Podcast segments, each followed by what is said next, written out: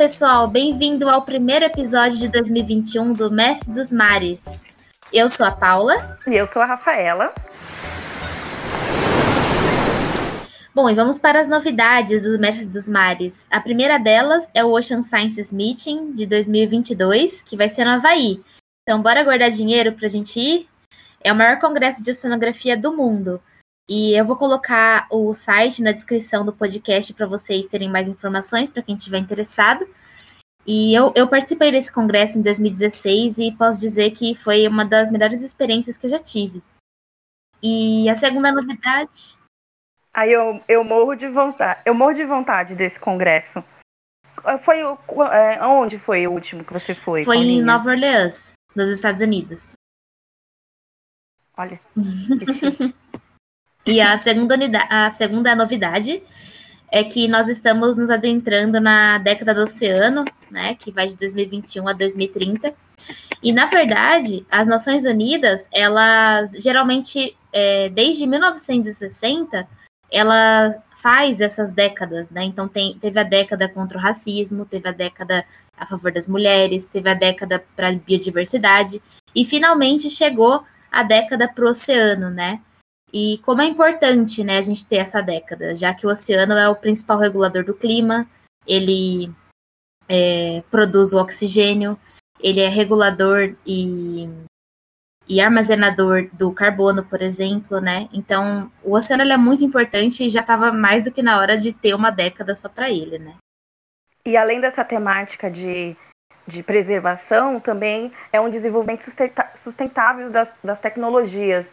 Então, todo o conhecimento e todas as informações que vão ser produzidas durante essa década vão, vão ter mais enfoque também. Então, a ONU está incentivando, com essa década né, em específico, as novas tecnologias, as novas descobertas no oceano, além da própria é, proteção ambiental né, dos oceanos. Exatamente. E se vocês quiserem saber mais, o, o ministério né, responsável aí pela década é o Ministério de Ciência e Tecnologia. E existe um site, né, onde eles colocam as informações sobre a década do oceano, então a gente vai deixar na descrição também desse episódio. Bom, pessoal, para esse mês de março, nós vamos ter um episódio especial que será sobre as mulheres. E nós temos duas convidadas especiais conosco, a Juliana Leonel e a Larissa Von Held. Por favor, meninas, fiquem à vontade para se apresentarem. Ju, pode começar, eu deixo. Obrigada, Lari. Então, primeiro, antes de, de, começar, eu queria só agradecer pelo convite de participar do Mestre dos Mares. É, bom, meu nome é Juliana, eu sou mulher, sou mãe do Ian, sou oceanóloga, não necessariamente nessa ordem.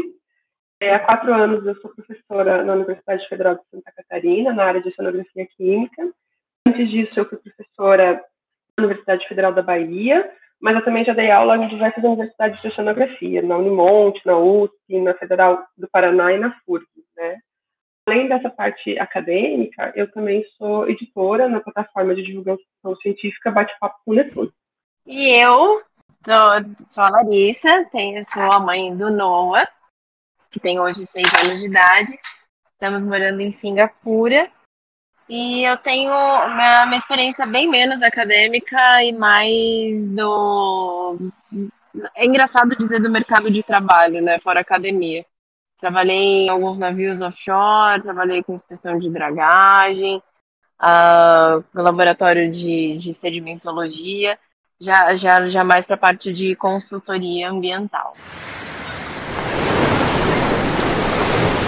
Em oceanografia, né, no campo, é, do mercado de trabalho mesmo, porque a Lari, ela foi, para mim, pioneira, né? Uma das pioneiras de trabalhar embarcada, né? E é, e é sempre um, um, tabu mulher embarcada, né? Então, Lari, você pode contar pra gente é, como, é essa, como foi a sua experiência nesse, nesse tipo de trabalho e, e como tá sendo? Ai, Rafa, primeiro, obrigada. É, é, a gente sempre fica achando que nunca ninguém tá olhando pro que a gente tá fazendo, né? Então, muito obrigada aí pela, pela indicação, pelo convite e por falar que eu fui pioneira, cara. Um orgulho porque é muito difícil, é muito difícil e continua sendo, tá? Uh, desde a época da faculdade, lá me meti a fazer os embarques, coleta de amostra, fazer uns trabalhos meio diferentes.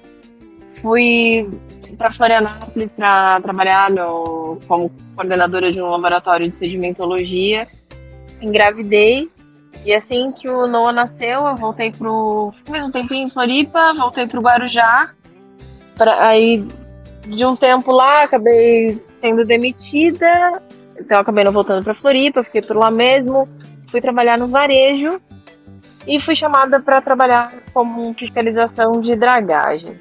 É, essa, esse primeiro contato assim mais denso, onde é, era uma obra né, da, de um terminal, e a primeira pergunta que me fizeram, né, tipo, ah, meu, aqui é banheiro químico, só que a gente usa os dois banheiros, porque eram 180 homens e quatro mulheres trabalhando. E eu falei, tá, gente, mas vocês não têm condições de usar um banheiro? Não, não tem aqui, não tem mimimi. Eu falei, então, beleza, não tem mimimi, para os dois lados. Combinado. E, e, e, foi uma demora para conquistar o meu espaço. Eu lembro que na época eu tinha o cabelo raspado, né, o cabelo bem curto, e ninguém sabia que eu era casado, que tinha filho. Então eles me tratavam meio que de igual para igual ali, falando as besteiras dele e tal, até que um abençoado entrou no meu Instagram e virou para mim e falou: Escuta, você é casado? Eu falei: Sou. Ele falou: Mas você é casada com um homem? Eu falei: Sim, sou. Ele falou: Você é mãe? Eu falei: Sim, sou. Ele falou: Cara, eu abri a minha vida para você achando que você fosse meio que do meu time. Assim, eu falei: Mas eu sou do seu time, só que eu sou casada com homem, eu tenho uma vida normal, sou mulher e tipo, que, qual é a diferença isso faz? E ali eu comecei a me ligar que realmente a pessoa vive no, no mundo de Alice faz as maravilhas, né? Eu achava que não. Preconceito nada. E eu percebi que a galera meio que parou de falar comigo a partir do, do noticiário, né? Da Rádio Piano. Caraca, Lari.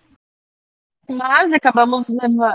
É real, é real, é real. Eu tinha esquecido dessa história e me veio assim como uma avalanche e eu falei, cara, Alguns levaram numa, numa esportiva, levaram numa boa, tipo, ah, a gente já falou um monte de besteira pra ela, vamos continuar falando aí. E outros meio que se afastaram, começaram a me tratar como uma lady mesmo. Eu falei, gente, desculpa, eu não quero. Né? Me trata de igual para igual. Beleza. A gente ia aqui pra. Essa daí era na, na draga comum, né? Batelão, Flamichel, etc. Aí quando foi pra Draga Roper, a gente, até a gente da equipe tinha preconceito, tá? De falar behind the scenes, falar por trás da, das quatro meninas que estavam na equipe, de falar, não, não tinha nem que estar tá a bordo. Ficar colocando mulher a bordo aí só vai dar problema. A hora que essas porqueiras aí começar a menstruar. Ó a ideia do malandro, como se a gente não soubesse lidar nossa, com a nossa mano. própria menstruação, né? Enfim. Uh, e aí eu cheguei nele e falei, numa boa, pra falar, meu, se liga, a minha menstruação é igual a tua dor de barriga. Enfim, vida que segue.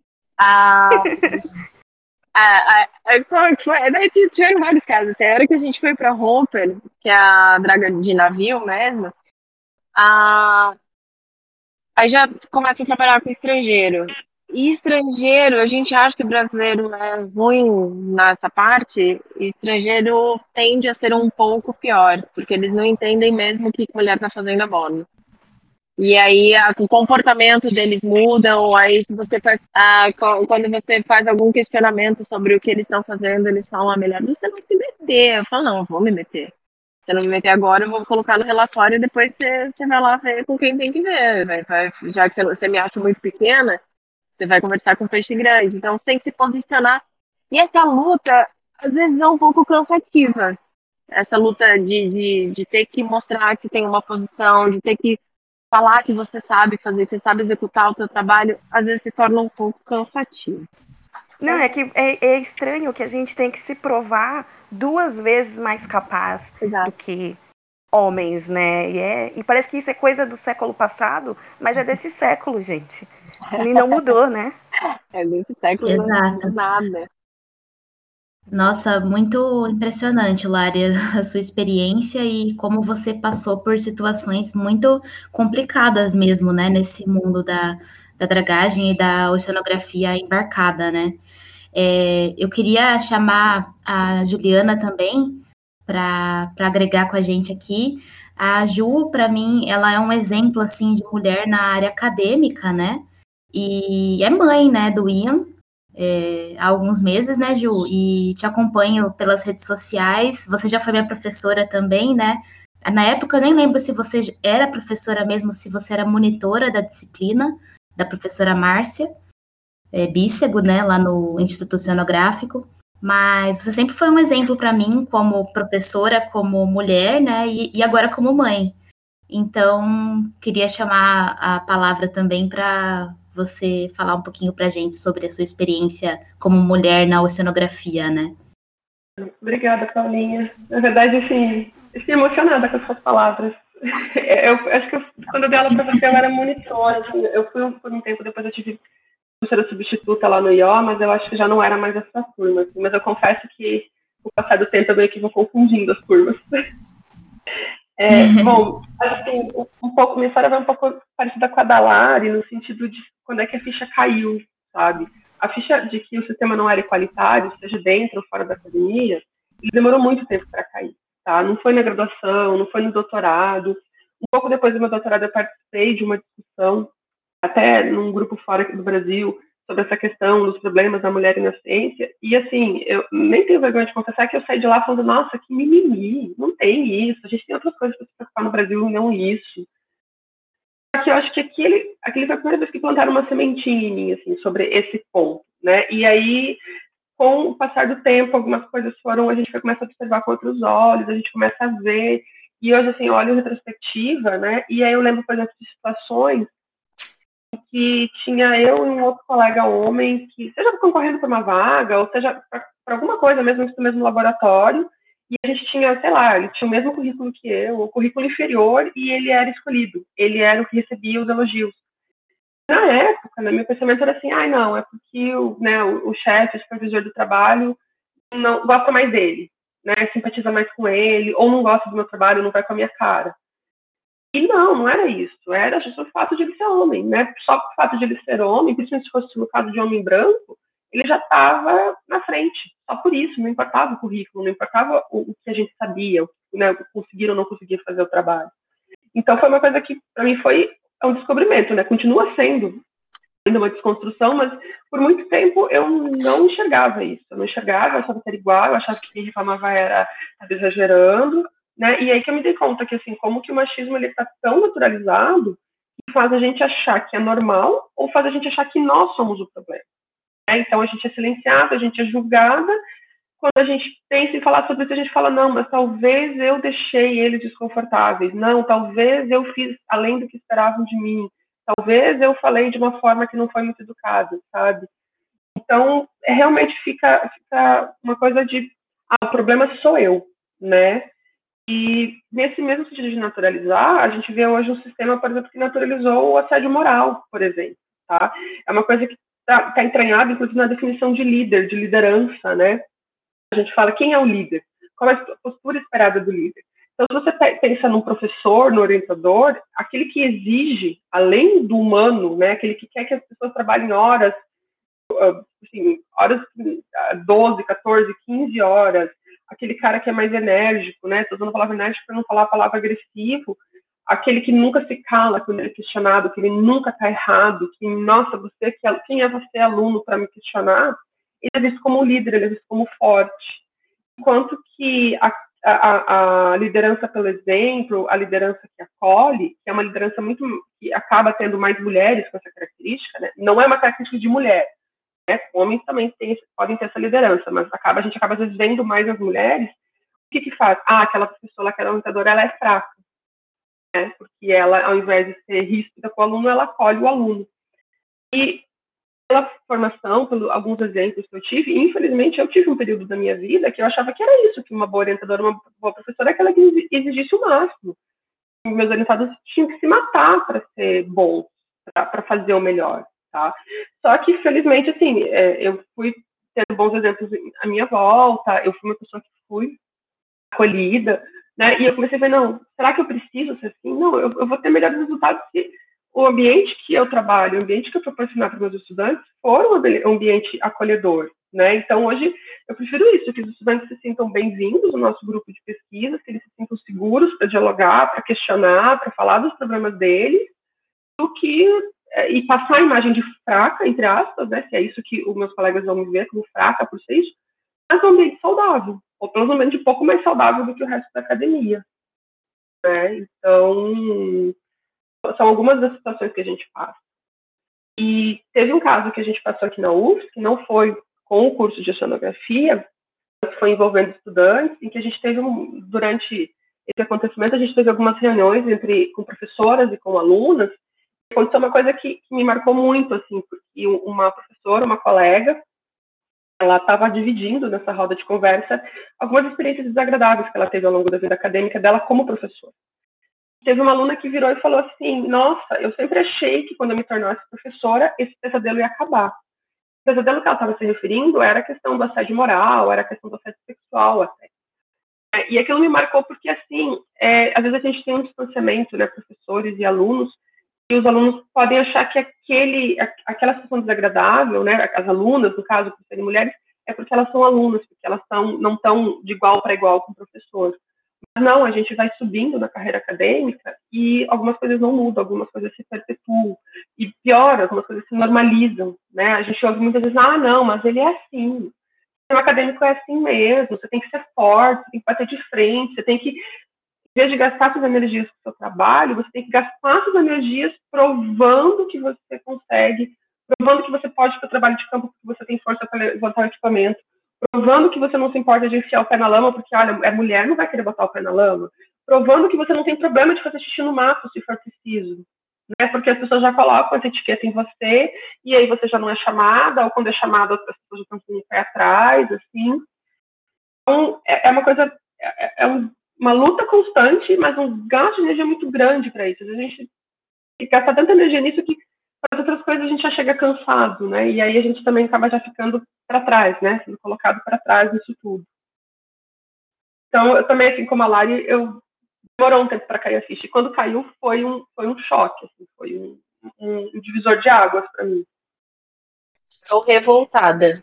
Não, que loucura, Ju, porque a gente acha que no meio acadêmico, né, a gente tem essa, essa ideia de que as pessoas são mais esclarecidas, então os relacionamentos são minimamente esclarecidos, que vai ser menos, né, essa, essa questão do, da, do machismo, dessa, dessa, dessa diferença entre homem e mulher no ambiente acadêmico e, e é surreal, porque é, chega a ser igual, né, equiparável às experiências da Lari, né, no, no mercado de trabalho, né, embarcada que é tipo, eu acho que é o, é o exemplo mais, é, mais forte que a gente tem, né, com, com essa questão da, da mulher e o trabalho em oceanografia. Gente, eu acabei de perder uma oportunidade de emprego só pelo gênero, só. assim, simples. Aí agora, desculpe a pandemia, mas a gente sabe que intrínseco à pandemia tem a questão, qual é o teu gênero? Feminino? Desculpa, a gente não aceita. Então, é, é, é, é, é, muito, é muito complicado. E eu, eu, acho que eu acabo me revoltando mais, cansando mais. Você fala, ai, gente, eu não quero mais brincar disso. Mas não, é, nós somos muito idealistas, já por ser oceanógrafos e ainda mais por ser mulher. Então. É, eu acho que tem uma coisa também, né, que é isso, né? As pessoas ficam assim, não, mas está melhorando. Não, já mudou muito. Olha só, você pode entrar na universidade. Algumas décadas atrás, mulheres não eram nem aceitas na universidade, as mulheres não podiam votar. Olha, eu sou daquelas assim, eu acho que toda vitória, né, toda conquista deve ser comemorada. A gente tem que lembrar que está mudando muito devagar. Né? A gente está em 2021 e a, a Larina conseguiu um emprego por ser mulher. Não, né? A gente não quer esperar décadas, a gente não quer esperar 100, 200 anos para que as outras gerações, quem sabe, tenham equidade. A gente quer isso agora, né? É claro, não, não, eu sei que não vai, daqui a cinco anos não vai ter resolvido o problema, mas as pessoas às vezes falam, ah, isso é radical demais, você quer que mude muito rápido. Eu falei, não, não quer que mude muito rápido, já foram muitos anos sem mudança, ou numa mudança muito lenta. Já, já estamos atrasados. Isso, né? Então, e aí é mais energia que a gente tem que colocar em cima disso, né? Porque, porque também tem isso, tudo, tudo, ah, tá bom. Muita gente ouve assim, não, isso não existe Isso não acontece. E aí a gente precisa estar é, provando que acontece, precisa mostrar em números, juntando provas de que, olha, não, realmente, seja na, na academia, seja numa empresa, seja num embarque, mulheres estão sendo deixadas de lado pelo simples fato de serem mulheres. E é cada vez mais revoltante, né? É, é difícil a gente ter a tal da sororidade, a tal da, da equalidade. A gente usa muito essas palavras, mas a gente acaba, muita gente acaba não sabendo qual, qual é o real significado delas, sabe? É a mulherada se juntar mesmo, sem julgamentos, e, e falar, não, vamos lutar junto mesmo. Qual que é a tua dor, amiga? Qual que é a tua, tua, tua dor aí, mana? Vamos, vamos lutar pra ela. E, e os homens, graças a Deus eu sou casada com, com um exemplo desse, de falar, pô, pode crer, tem alguma coisa errada nisso aí. Por que que, por que, que tá desse jeito? Por que, que é assim, sabe? Como, como a, a Paulinha disse, a Ju disse, demora muito esse processo. E, e, foram, você acabou de comentar, né? Há décadas atrás, é um, um, passado muito recente, a gente não tinha direito de cursar uma universidade, a gente não tinha direito de ter um cartão de crédito, a gente não tinha direito de votar. Então, é, é bizarro. É, é bizarro.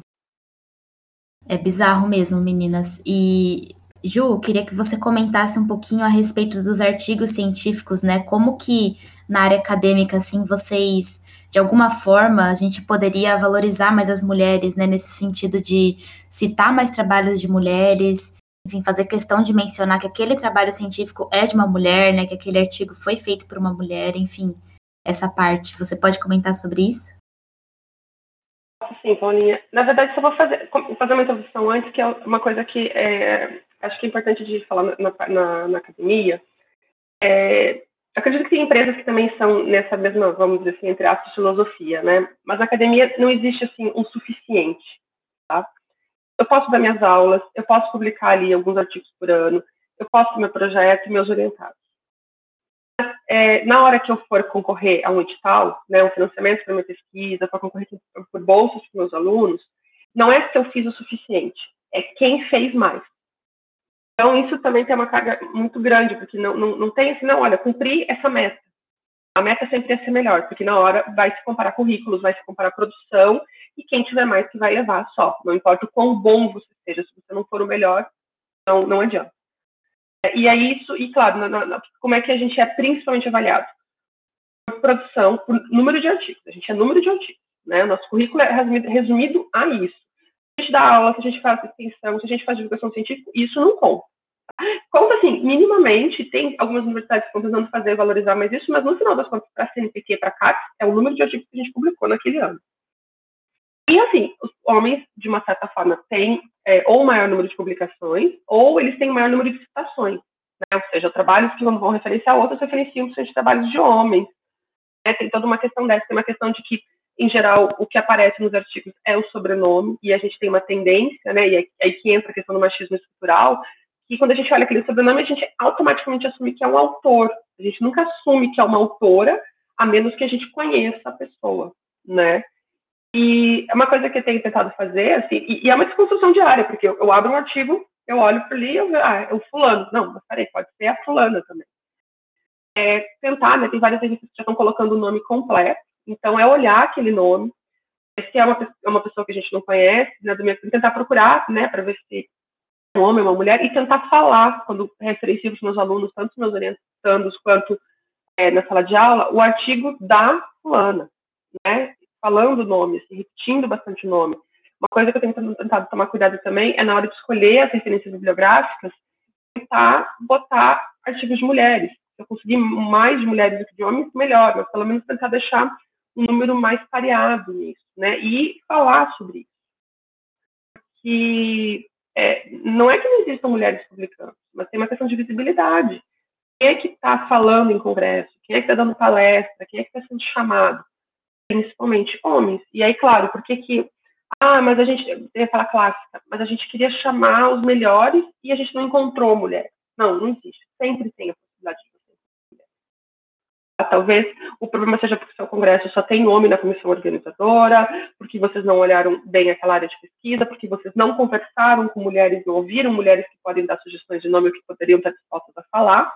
E tem uma outra coisa que é uma carga, que é a questão que às vezes as mulheres não estão disponíveis para falar, não estão disponíveis para para ganhar essa visibilidade, porque elas estão em casa tendo que lavar roupa, lavar louça, cuidar dos filhos, cuidar dos pais, enfim, porque tem esse terceiro turno de trabalho que é historicamente atribuído às mulheres. E a academia, ela é muito, ela se diz evoluída, mas no final das contas ela também espera que a mulher, né, mesmo estando na academia, ela vai ter um turno de trabalho, então ela vai estar sobrecarregada com isso.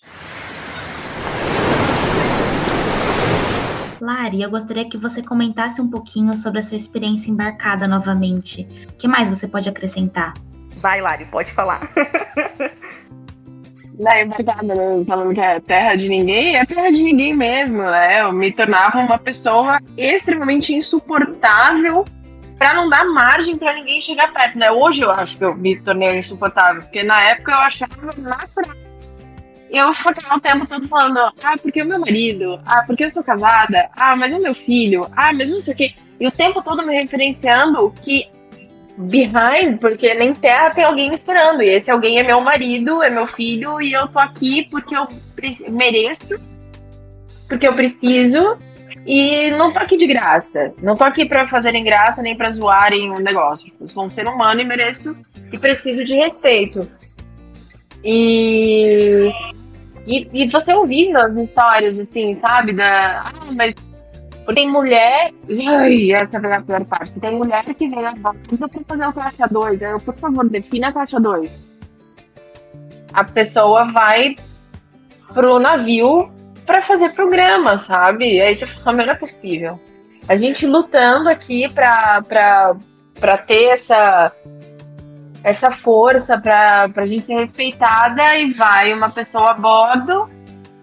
É lógico que assim que descobriram a menina foi mandada embora, eu nem cheguei a conhecê-la, mas ela ia lá para além de trabalhar para para ganhar um dinheiro extra com os caras que estavam a bordo. Então, cara, é Ui, dá preguiça. Dá preguiça, eu vontade de gritar. De... Então, é sempre assim também a questão do, do ir a bordo em navio grande você tem que marcar o embarque quando tem número ímpar de mulher para você poder ser o um número par, para não isolarem um camarote só para você, porque é perda de espaço. Aí você tem que ficar lá vendo quantas mulheres tem a bordo, quantas pessoas tem a bordo, quem que já fez a apresentação, quem que não fez, ah, com quem que você tem que falar, com quem que você não tem. Gente, desnecessário. Não, e é ridículo essa coisa de separar, é, separar os camarotes. Gente, vocês, homens não são animais, né? Eles não, eles deviam se comportar como se não fossem animais, né? Vocês são racionais. Segura seus instintos Exato. aí, porque mulher também gosta de, de fazer sexo, de, de se divertir, de beber, de brincar. E por que, que tem que separar? Por que, que mulher é tão controlada e homem é tudo liberado, né? É, é, é, é loucura isso. É loucura. É loucura. A gente sempre é penalizado, né? A gente sempre sofre. É, você não vai poder embarcar porque os homens não sabem se comportar quando a mulher está a bordo. Então tira os homens e deixa as mulheres embarcar. Exato. Ia ser muito melhor. Exato. Ia render mais, gente. Um embarque só de mulheres. Imagina, um embarque só de mulheres. Não, ia, dar, ia dar problema, mas ia ser muito mais proveitoso, porque eu acho que a, a maioria, tá? Eu não vou generalizar, mas a maioria, quando tem só uma função para executar, faz tudo de uma vez. Porque quando a gente está a bordo, é isso. A gente tem aquela função para executar, executar. A gente trabalha, a gente não precisa cozinhar, a gente não precisa limpar a casa, a gente não precisa nada. Só acordar, comer, trabalhar, comer de novo, trabalhar e continuar trabalhando e dormir. Então, imagina que beleza? Mas não. Bom, eu acho que a gente tem tema para para vários podcasts, mas eu acho que a gente podia comentar com outro tabu, né? Começar agora é, comentando um, esse tabu que é a maternidade, né? Porque eu acho que na academia, a gente está na área acadêmica, a maioria de nós, a gente tem que planejar, né? Enquanto homens só planejam paternidade por questões financeiras, a mulher, ela planeja, se planeja, né? A maternidade, se é uma coisa planejável, tem que levar em conta várias coisas, né? O que ela vai abrir mão a sua carreira, né? E, e aí, né? Como é que a gente lida com a maternidade? Porque maternidade e paternidade é diferente, né? E aí, Ju, o que, que, você, que, que você tem a dizer sobre isso? Bom, assim, eu vou começar falando que o meu caso, ele é bem específico, né? Porque eu tive, minha maternidade toda foi durante o período de pandemia, né? O Ian nasceu em abril do ano passado, então fazia mais ou menos seis semanas que a gente estava em isolamento, né? Então eu não sei o que é ser mãe sem pandemia. Eu, eu falo da minha experiência do ponto de vista da mãe no home office, tá? É, e assim, acho que uma das primeiras coisas a entender, não se, não fosse pandemia não seria assim também, mas a pandemia eu acho que teve algumas coisas que se agravaram. A questão de que não vai dar conta de fazer tudo o que a gente quer ou o que a gente precisa fazer. Então a gente precisa elencar prioridades, o que, que dá, o que, que não dá, e tentar ficar bem com isso. E eu falo tentar porque não tem só aquela questão da frustração pessoal, tem um sistema te cobrando. O sistema ele vai te cobrar igual, né? É, por exemplo, a gente foi, eh, professores, né, a gente teve um período aí das federais sem aula e a gente se ajustou para o sistema remoto de aula. Mas em nenhum momento, né, as aulas começaram, a estar na maternidade ainda, então a maternidade terminou, eu caí na sala de aula remota. Fora as outras atividades, tá? Vou dar só exemplo pela, pela, pelas aulas, né, fora pesquisa, fora orientação, fora tudo, tudo restante. Mas em nenhum momento a universidade perguntou para mim, você tem condições de dar aula remota? Ou, quando você dá aula remota, você tem uma criança de seis meses, quem vai tomar conta dela? É, você tem uma estrutura em casa, tipo sua rede de internet, você tem um computador para trabalhar, como é que funciona? Não, não foi feito nenhum questionamento com relação a isso. Isso acho que vale tanto para quem é pai, quem não é pai, né? Mas agrava, agravou suficiente para quem tem filhos, né? No meu caso, é, meu marido, ele, é, a gente divide as atividades, né? Então, quando eu tenho que dar aula, ele está com o IA, quando ele tem uma atividade, eu fico com o IA, a gente vai fazendo aí um malabarismo, né? E vai indo. Mas não, não quer dizer que é fácil. Só que você aceitar que não vai dar dar conta, e o sistema aceitar que você não vai dar conta, são coisas bem diferentes, tá? E o que a gente mais viu na pandemia foi gente falando assim, não, agora que eu não preciso dirigir até o trabalho, não preciso me preocupar com, com uma coisa que a gente acaba perdendo, perdendo entre aspas, tempo quando está no trabalho presencial, eu vou aproveitar para produzir mais. E a produção foi aumentando, né? Principalmente de quem? De quem não tem filho e principalmente de homens, tá? Por quê? Porque além dos, de, não, de ou eles não têm filhos, ou eles não são os principais cuidadores filhos, eles também não são as principais pessoas responsáveis pelos cuidados da casa, pelos cuidados de familiares. A gente tem que lembrar que cabe muitas mulheres não só os filhos, mas cabe, cuidar dos pais, cuidar de outros parentes que precisam de auxílio. Tudo isso, na maior parte das vezes, acaba virando tarefa da mulher, né? E vai sobrecarregando. E como é que essa mulher vai dar conta de tudo isso e ainda dar conta das atividades acadêmicas, né? Dar conta de produzir é, artigos, produzir projetos, orientar Mas não está considerando isso, né? E teve até algumas revistas que já falaram que o número de artigos submetidos por mulheres foi muito melhor, menor durante a pandemia, né?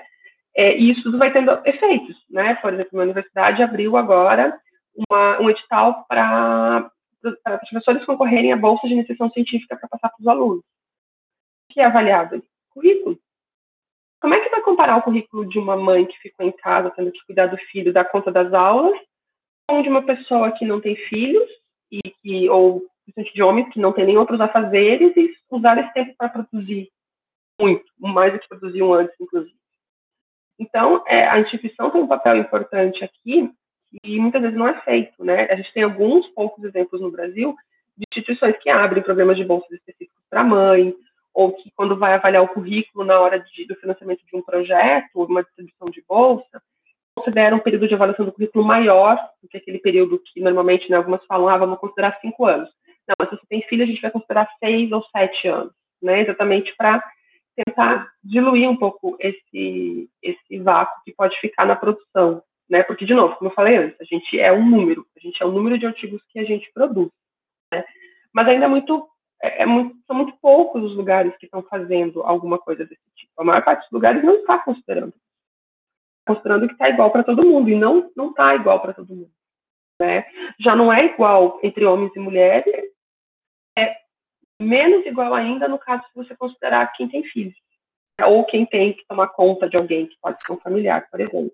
É impressionante isso. E só queria dizer aqui que é, recentemente a USP lançou o edital né, de programa de aperfeiçoamento ao ensino voltado para mulheres mães, né? Então eles liberaram, se não me engano, 100 bolsas, que ainda é pouco, né, se a gente for pensar na USP, mas são 100 bolsas voltadas só para mulheres mães. Então, achei interessante que iniciativas assim, a Ju comentou da CAPES e do CNPq também, que estão começando né, a implementar essas medidas, mas muito interessante. E você, Lari, qual que foi sua experiência e como está sendo sua experiência né, na maternidade e o trabalho?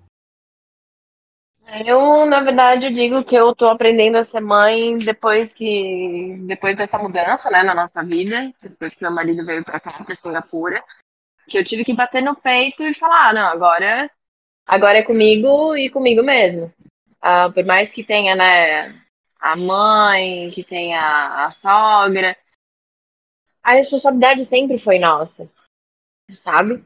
Mas depois que, que meu marido veio para Singapura, que não tinha, entre aspas, mais ninguém para eu levantar o dedinho e falar: e, aí, o que, que eu faço agora? E aí, você pode ficar com meu filho meia hora? Não, não. A partir do, meu, do momento que meu marido veio para cá, uh, eu saí do mercado de trabalho, né, por motivos de força maior até porque eu não sabia quando que eu ia vir para cá e eu sou do tipo de pessoa que eu não quero assumir uma uma responsabilidade e depois deixar a pessoa na mão. Não sou desse tipo. E a partir do momento que eu cheguei aqui em Singapura, que, que aí eu encarei o negócio. Eu achava que eu já tinha encarado de frente, mas a hora que a gente chegou aqui, eu falei, cara, como é que funciona isso?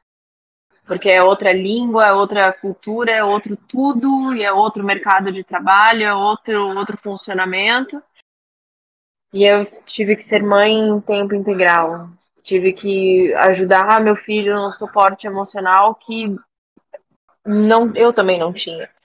De, de ter as diferenças culturais, de novo, né? As diferenças linguísticas e, e ter que dar um suporte para o meu filho, com meu marido trabalhando loucamente, tendo uma folga por semana, eu também não querendo muito encher a cabeça dele ali.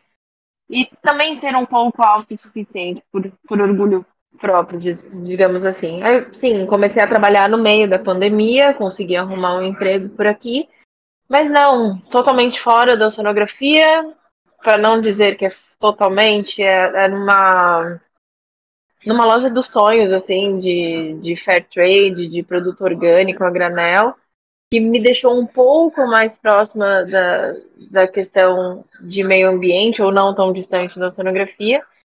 E meu filho, parceiro, eu brinco com ele falando que ele é meu brother do rolê, porque ele tá tiracolo o tempo todo em todos os lugares comigo, desde o finalzinho de 2000, desde o começo de 2019. E não é fácil, meu, não é fácil, porque até aqui, assim, né, que todo mundo considera um lugar super evoluído de tudo, você tem que mostrar que, tá, eu sou mãe, tá, eu sou estrangeira, tudo bem, eu sou mulher, mas eu dou conta do recado. É, a pressão não diminui. A pressão não diminui e, graças a Deus, agora o Noah, ele já é um pouco maior, então tem algumas coisas que eu já posso contar com ele para ajudar, sabe? É diferente de um bebê. Eu acho que agora eu estaria em pânico se eu tivesse um bebê por aqui, mas enfim, é, não, não é fácil, meninos, não, não, não é fácil. Mas voltando um pouquinho no passado e tentando ser um pouco breve, uh, todas as vezes que eu embarcava, eu amamentava, né, o Noah de livre demanda, e todas as vezes que eu embarcava, eu achava que ele ia parar de mamar e ele não parava. Muito por apoio das pessoas. E como mãe, como mulher, como oceanógrafa, eu hoje prezo demais a tal da rede de apoio, que eu não sabia o significado do que é isso. E hoje, sabendo, eu levanto a mãozinha e falo, o que eu posso te ajudar? Para qualquer outra mulher, sendo ela mãe ou não, porque não, não é fácil. Nossa, incrível, Lari, sua experiência. Eu imagino que deve ter sido é, difícil, né, o período enquanto você esteve embarcada. É... E que bom que agora o Noah, né, ele já tá é. maiorzinho e enfim, até te ajuda, né, em algumas coisas e, enfim, acho que é uma troca, né? Agora que ele já tá maiorzinho também, impressionante. E, Ju, eu queria que você comentasse um pouquinho é, mais sobre a sua experiência e o Parent of, in Science, né? Parent in Science. Começar falando sobre o, o Parent in Science, né? Foi um movimento que surgiu na, na URGS, né, na Universidade Federal do Rio Grande do Sul, em conjunto com algumas outras universidades, que a Fernanda, que é a idealizadora, né, ela é, é mãe, mãe de três meninos, e ela começou a perceber que não existia espaço para as mães.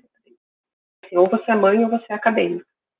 Ela se questionou por isso. Por quê? Por que eu não posso ser os dois? Né? E, e a premissa é isso. É eu não ter que escolher entre o meu trabalho, no caso, ele é focado né, na, na academia, mas a gente poderia até expandir para outras áreas, eu não ter que escolher entre a minha carreira profissional e meus filhos. E o meu local de trabalho adequar né, as regras, a, a forma, entra muito naquela questão de equidade para as mulheres, no caso aqui incluindo as mães, né, é para que me aceite e que eu possa continuar sendo uma pessoa produtiva, continuar fazendo meu trabalho, tocando as minhas coisas e ao mesmo tempo podendo aproveitar a maternidade, que eu não tenha que abrir mão, porque muitas, muitas mães o que acontece? Então, para poder manter minha carreira, então meu filho vai ficar na creche, da creche ele vai para uma babá, ou vai para uma avó, uma coisa, e eu vou, quando muito, ver meu filho no final de semana, ou quando ele já está dormindo. E não é essa a ideia. Então, o Parent ele existe já há alguns anos e desde o ano passado ele expandiu, né? Então, tem diversas universidades do Brasil tem é, embaixadores do Parent Science, né? Que não sou eu e uma outra professora que também se chama Juliana, que é do departamento de Química.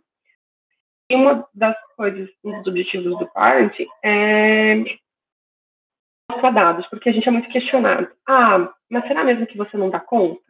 É, ou é mimimi?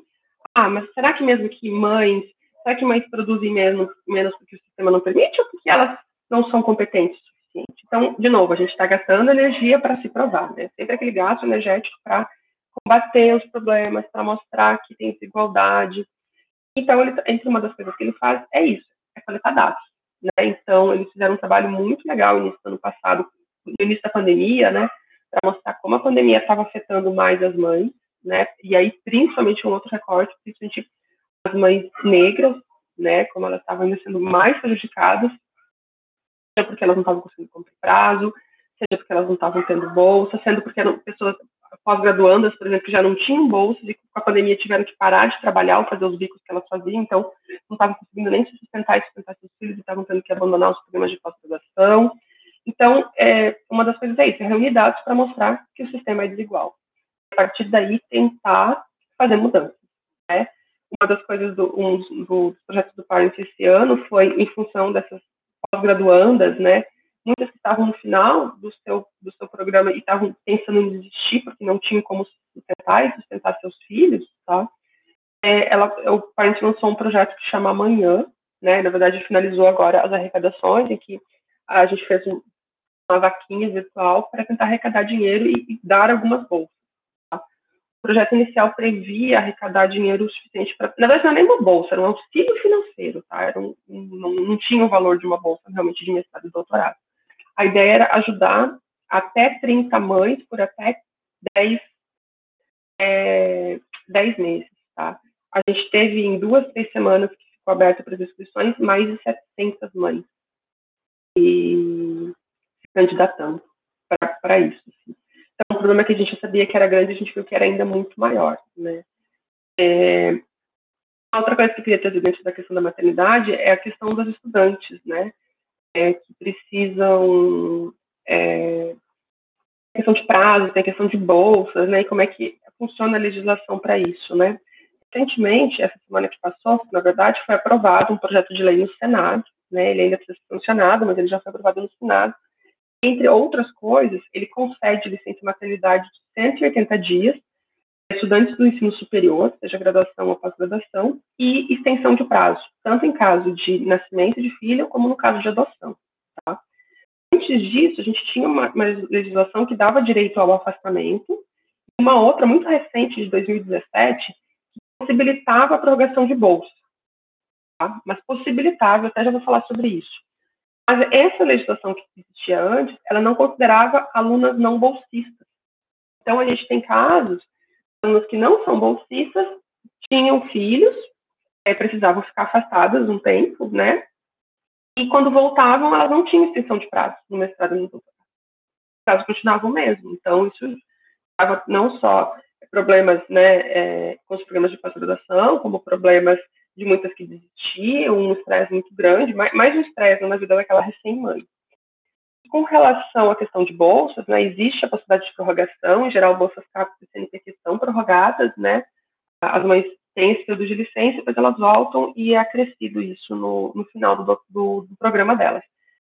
Mas se você tem bolsa de projeto, né, se trabalha num projeto do seu orientador, da sua orientadora, a gente sabe de vários casos em que os orientadores viraram e falaram, um projeto que não seja CAP CNPq, né, seja de uma instituição é, é, particular, uma empresa, Petrobras, coisas desse tipo, tem muitos orientadores que viram e falam assim, não, eu não, eu tenho que dar, eu tenho que prestar contas, então eu não posso que, que você pare três, quatro, seis meses de trabalhar, porque três, quatro, seis meses sem trabalhar significa que eu não vou ter dados. Então, você vai ter que ser desligada do projeto. Então, são mães né, das mais diversas áreas, tá? Isso, que o parent ele é para todas as áreas. A gente tem é, testemunhos que falam que tiveram que desistir do programa de pós-graduação, tiveram que largar pós-doutorados, que simplesmente não iam ter remuneração, né? Foram, é, a palavra é forte, mas foram expulsas né, dos seus projetos. Nossa. A ideia é da visibilidade e, através de dados, exigir que tenham legislações e regras considerem as mães. E, assim, a questão das mães as mães, na verdade, o parent é para pais e mães, tá? Não é só para mulheres, não. Sim. Gente, só eu tô assustada? Não, eu também é, eu tô. também tô. Eu também tô. E assim, muito estranho. É, e assim, é estranho porque eu já ouvi relatos de. Eu tenho uma colega, ela não é, é oceanógrafa, ela é da área, é, de, da área da saúde. E quando ela foi se inscrever para o mestrado, eu acho que para o mestrado, ela foi perguntar. É, o orientador começou a fazer várias perguntas, né? O, o futuro orientador, se ela era casada ou se ela tinha algum relacionamento e se ela é assim, ah, você é casada? Ah, não, mas você planeja ter filho? Porque assim, já se já se planejam, né, tipo, você já é cortada ali se você planeja ter uma família ou se você é casada. Já, já cortam os seus sonhos ali da entrevista. E é louco isso, né? Né, cada, digo... cada, cada conversa acho que eu revolto. o sistema acadêmico, pelo menos, ele, hoje ele não tem espaço, né? Seja se você é professor, se você é aluna de pós-graduação, ele não tem espaço para você. Você não, você não pertence àquele, àquele. E é uma coisa que eu ouvi esses dias que eu nunca tinha me dado conta. Eu acho que isso tem a ver pelo fato de eu ter sido mãe na pandemia, tá? Uma, numa conversa sobre mães, né, online, e aí uma falou assim, não, na minha universidade não tem nem trocador de fralda nos banheiros. Como é que eu vou sentir que eu faço parte daqui? Eu parei pra pensar, eu falei, não, eu acho que na minha também não. Eu, eu não sei, tá? Porque uhum. uma coisa assim, não era mãe, nunca reparei. Mas eu falei, Nossa. olha, você lembra dos banheiros que eu passei pela UFSC, eu não lembro de ter trocador de fralda. É verdade. Eu acho que no IOTA não tem, né? No IO não tem. Olha, eu nunca vi, mas os banheiros que eu frequento, e são poucos banheiros femininos, aquelas, né? É, é, eu também nunca vi. Nossa, é uma coisa que eu nunca tinha parado para pensar, Ju. Não, me chocou também, porque eu também não. E eu falei pelo fato de. Eu sou mãe há quase um ano, mas eu falei, eu sou mãe dentro de casa, né? Então, é uma coisa que eu ainda. Uhum. É, uma, é uma dificuldade que eu não passei. Não. É, não é. Não faz parte da sua vivência ainda, né? Você não precisou ainda daquilo, né? E tem outra, né? Às vezes quando tem, só tem no banheiro feminino, porque quem troca a fralda é a mãe, né? É a mulher, ou, ou a avó, enfim, mas é a mulher, né, que troca a fralda. Nossa, é verdade. Que é pra ter no banheiro masculino também, né? É, ou no espaço neutro, enfim, né? Tipo, é importante é, uma, né? aquele banheiro familiar, alguma coisa assim. Né? Mesmo. Não, fraudário né? mesmo. Mesmo, tipo, um espaço, quer saber chamar de banheiro de família, pode chamar, mas o banheiro de família tem os ou banheiro mesmo, né? O fraldário não, ele tem uma cadeirinha para sentar e amamentar, alimentar a criança, tem como se fosse um, um quartinho de amamentar mesmo, sabe? Que é um espaço neutro, onde os homens também podem entrar e trocar a fralda ou dar uma comidinha mais num espaço mais tranquilo para criança. Isso tinha que ser obrigatório dentro das universidades. Obrigatório. E, e eu nunca tinha parado para pensar nisso. Obrigada, meninas. Outra coisa que você falou da questão de amamentação, né? É, em função dos horários e das coisas, essa questão da livre demanda, né? Não é todo mundo que, que a gente está fazendo livre demanda também. Mas, por exemplo, muitas mães, né, vão ter que tirar leite, né? Pra, pela produção. Uhum. E aí, onde é que você vai na universidade? A, a UFSC tem um programa que eles fizeram uma sala onde é para ter uma geladeira, inclusive, mas eu, eu, não sei direito porque foi de novo aquela coisa que eu nem tentei me, não me informei porque, né, estou em casa. Eu li sobre isso no site da UFSC. Mas assim, onde é que você faz isso? Na sua sala, no banheiro e a privacidade, porque é uma coisa que, né, tipo assim, você quer ficar ali tranquila e coisa e tal. E funciona também, a gente tem questionado muito isso em questão de congresso é mãe que vão para congresso, mãe que precisam levar filhos em congresso. Na sonografia eu desconheço, mas tem congressos de algumas áreas que não permitem a entrada de criança. No simpósio, no congresso, no shopping. Gente. É, e aí você precisa, você precisa trocar fralda, você precisa amamentar, ou você precisa tirar leite, você quer um espaço reservado para esse espaço que você fique tranquila, né? E a maior parte não tem. Dentro do navio, assim, né, que eu, que eu tinha que tirar leite até porque eu tava produzindo demais, eu não, não podia entrar no meu quarto, na minha cabine, porque até as meninas estavam trabalhando por turno, então eu não entrava para não atrapalhar. Aonde eu ia tirar leite, tranquilamente, no banheiro. Bem tranquilo. Eu não tenho espaço. Nossa. Tô é, chocada tem. Tem, inclusive, para falar aqui, tem um, um, um, projeto que chama Observatório Cajuína, tá? Ele tem um, eu conheço ele via Instagram, assim, nunca usei, talvez que eu conheci ele nessa então eu não era mãe, mas que a ideia dele é dar apoio a mães cientistas, por exemplo. Eles fazem uma proposta assim, eu estou indo para um congresso, e o congresso tem regras sobre criança. Ou não permite que vá criança, ou não tem um espaço onde eu posso deixar meu filho brincando, tem, tem congressos só que oferecem isso você entra em contato com esse observatório. Olha, tá? Chama Observatório Cajuína. E eles, para você não precisar você falar com, com, o grupo do Congresso, eles falam por você, o grupo do Congresso. Então, que também tem isso, né? Às vezes você não vai, você vai, não vai ter essa, é, não vai ser fácil para você abrir essa discussão com a comissão organizadora do Congresso. Às vezes é aquela comissão, né, só homem branco de meia idade, né, aquela coisa assim, você fica intimidada. Então você conversa com esse pessoal e eles fazem essa, essa de campo, assim. Eu, eu acho muito legal esse projeto também. Bem bacana mesmo. Depois passa pra gente o site ou o Instagram, Ju, que a gente vai colocar na descrição. Sim, sim, também quero saber. Para indicar para as amigas ainda. Bom, meninas, o nosso papo tá incrível, tá muito bom. Eu não queria acabar esse episódio, mas a gente tem uma limitação de tempo. e eu, eu queria agradecer novamente a presença da Larissa e da Juliana aqui com a gente. Foi incrível esse papo com vocês. Obrigada de coração. Eu espero que a gente também consiga tocar mais mulheres e homens também, né, que estejam nos ouvindo aqui, para esse assunto que é tão importante e essencial, eu diria, né? É, é, tem, um, tem um, um cunho muito emocional, né? E é, é muito bom poder compartilhar isso e, e, ter novos pontos de vista, mas muito, muito, muito, muito obrigada pelo convite, meninas.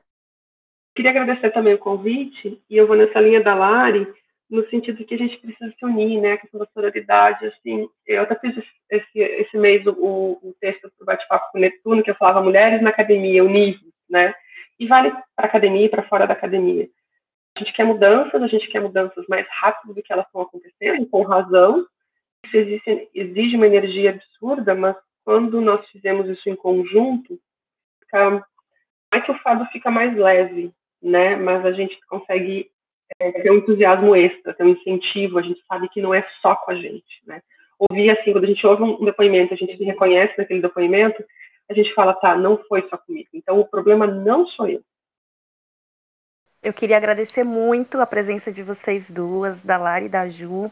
Obrigada por, por dividir as histórias de vocês com, com a gente, com os nossos ouvintes.